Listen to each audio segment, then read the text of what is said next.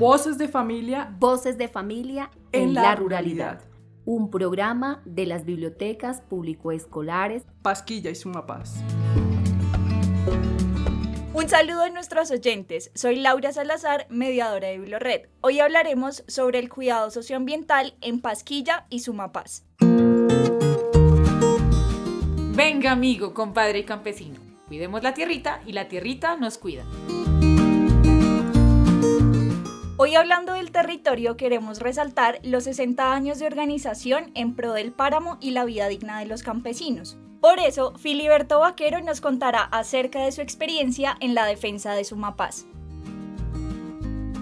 El páramo de Sumapaz es el páramo más grande del mundo y tradicionalmente los campesinos lo hemos cuidado y defendido. Por eso consideramos que es muy importante seguir y continuar con la defensa del territorio para eh, mantenerlo en buen estado para no, no solo para nosotros sino para las futuras generaciones. Bueno, mi experiencia como campesino sumapaceño natal de este territorio es que desde muy joven nos vinculamos a las organizaciones sociales, inicialmente a la Junta de Acción Comunal, luego al Club Deportivo Santo Domingo y posteriormente al Sindicato Agrario y a la organización política. Y desde allí, desde las diferentes organizaciones a la cual he pertenecido, pues he tratado de aportar mi granito de arena en la defensa del territorio, en el cuidado del territorio, en defender y, cuidar este Sumapaz porque es un ecosistema que queremos mucho, aquí, aquí nacimos y lo hemos aprendido a querer y a defender.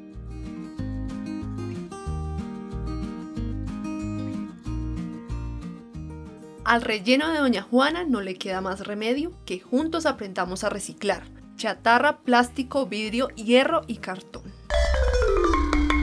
Llegaron los aviondos y las aviondas de la tierra, las semillas y las cosas campesinas.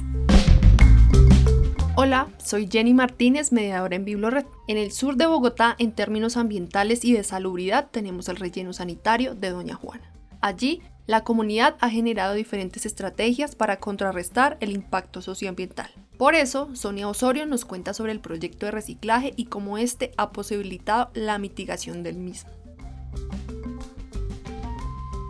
Yo hago parte de la Asociación de Reciclaje Sinembore y del colectivo artístico rural Catanica, que son dos iniciativas comunitarias que nacen en Mochuelo Bajo, a raíz también de la identidad territorial, porque queríamos cambiar eh, la percepción que tenían la ciudad sobre el mochuelo, que era el infortunado vecino de la Juana, y comenzar a trabajar en torno a que también se conociera que acá hay un patrimonio ambiental y cultural bastante grande. Luego de trabajar en eso comenzamos a pensar en acciones concretas de reivindicación a los derechos al ambiente sano y a la vida digna, pues estos más de 25 años que el relleno está tan cerca a, nuestras veredas y a, nuestras localidades de Busme y Ciudad Bolívar, comenzamos a pensar cómo también podíamos exigir eso a través de las acciones Pensamos en el reciclaje, asistimos a un simposio basura cero y desde ahí comenzaron a surgir pues todas las ideas de la separación en la fuente. Tomamos el camino de los residuos orgánicos, de la recuperación de los residuos orgánicos porque es un antecedente patrimonial de las veredas, separar para la siembra, para los cultivos, para la ganadería. Nuestra asociación es una asociación de recicladores constituida, pero tiene la característica de que es la primera asociación que genera una ruta domiciliaria con recicladores de oficio en torno a la recuperación de los residuos orgánicos. Llevamos ya dos años de ruta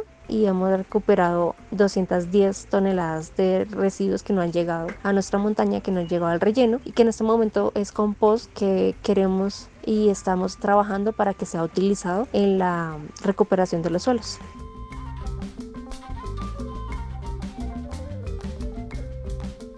De las cáscaras de la papa se puede hacer el compostaje, el abono de la huerta y ayudar a doña Juana en el reciclaje. Continuamos en Voces de Familia en la Ruralidad. Canela, toronjil, romero, manzanilla, sábila, albahaca, sana que sana, colita de vaca. Los fertilizantes y los pesticidas deterioran los campos de cultivo. Por eso, hoy queremos hablar sobre las huertas campesinas que nacen como un acto de resistencia al priorizar el cultivo limpio el uso de semillas nativas, el cuidado de la tierra y la calidad de los alimentos que consumen las comunidades campesinas. Para esta ocasión, Diego Riveros nos contará sobre la razón que lo llevó a transformar su huerta casera en un espacio de siembra sin químicos. pues todo parte de, una necesidad, es la necesidad de alimentarse saludablemente. Entonces en ese sentido pues se vuelve a retomar el trabajo en la huerta con, eh, utilizando principios ecológicos con el fin de tener un trato amable con, con la tierra que es la que donde se genera esa, esa producción de alimentos. Entonces eso parte digamos de, de una necesidad pues de, de, generar una nueva simbiosis digamos con, con la tierra y pues también de la necesidad de recuperar algunos alimentos que se han venido perdiendo en el territorio, recuperar la agrobiodiversidad digamos que se tiene digamos, dentro de la agricultura sumapaseña. Y pues de ese modo también recuperar pues elementos digamos que hacen parte también a lo que es la, preparación de alimentos y, todos esos conocimientos arraigados también al conocimiento medicinal. Entonces todo está encerrado en sí digamos en una recuperación de prácticas culturales y ancestrales digamos que circulan alrededor de la huerta y pues vinculando principios de la agroecología digamos con el fin de nuevamente digamos generar eh, esa articulación tanto eh, ambiental, social, política y, cultural que en el cual digamos el seno de todo es la, la, unidad familiar. Entonces todos esos pequeños elementos hacen digamos que se, sea necesario eh, trabajar de una manera sin químicos pues con la finalidad de ser generar procesos sustentables y sostenibles pues dentro de los escenarios productivos que cuenta una finca Esto me dijo un campesino subiendo por una escalera. Mijo, para ayudar a doña Juana tenemos que aprender a hacer huertas caseras. Entre la rana, el tejo y el cucunúa, entre la chicha y el guarapo, vienen y van las reminiscencias. El relleno sanitario de Doña Juana ocupa 596 hectáreas del sur de la ciudad, entre las localidades de Ciudad Bolívar, Usme y Tunjuelito. Hoy, Daniel Rodríguez nos contará de cómo eran esos terrenos antes de la llegada del relleno sanitario de Doña Juana. Este lugar era un lugar muy bonito, lleno de naturaleza. Había la finca Don Gonzalo Mendoza, la finca Don Martín, donde se producía todo tipo de cultivo. Había se sembraba papa, alberja, haba, cebada, trigo. Se hace en memoria todos los antiguos. En este lugar, ellos sustentaron sus familias con, con tanto esfuerzo en este lugar porque, o, diciéndolo así, sin tanto esfuerzo porque era un lugar donde el cultivo daba súper bueno y, y, la leche que producían las vacas que mantenían en estas fincas, tenían una finca donde Don Gonzalo donde había de ordeño, había yacimiento de agua natural, donde se tomaba el agua así, sin tratarla y también tenían en la finca un campo de Elías ganado, ovejas, por ahí bajaba una quebrada. Tenían todo tan bonito, bien cercado, con cercas vivas.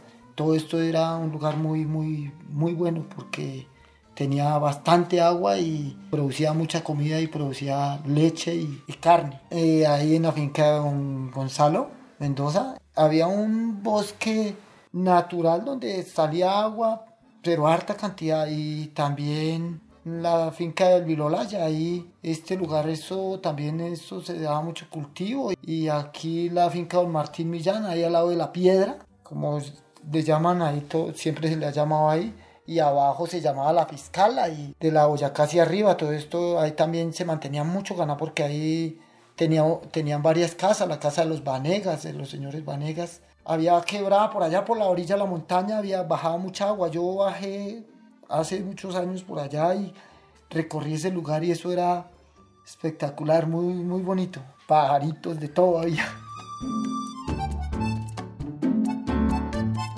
Ya nos vamos despidiendo, pero solo por un ratico. Volveremos con más daticos sobre el campo bien prontico.